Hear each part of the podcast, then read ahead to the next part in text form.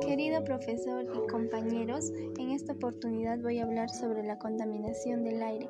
¿Qué es contaminación del aire?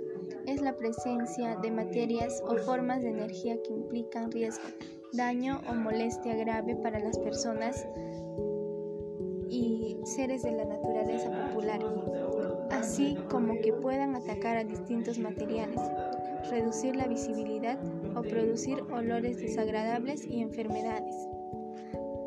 Las causas son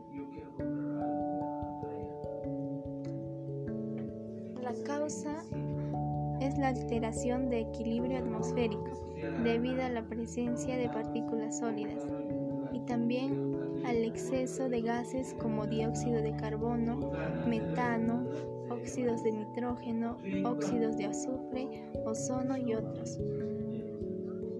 Las consecuencias son la exposición prolongada al aire contaminado puede tener efectos permanentes sobre la salud, como envejecimiento acelerado de los pulmones y pérdida de la capacidad pulmonar, menor función pulmonar, desarrollo de enfermedades como asma, bronquitis, enfisema y posiblemente cáncer.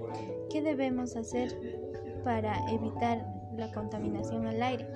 Debemos disminuir el uso de transportes públicos, comprar productos locales, consumir productos ecológicos, reciclar, reducir el consumo de plásticos, disminuir el uso de agua y de la energía eléctrica y elegir energías renovables.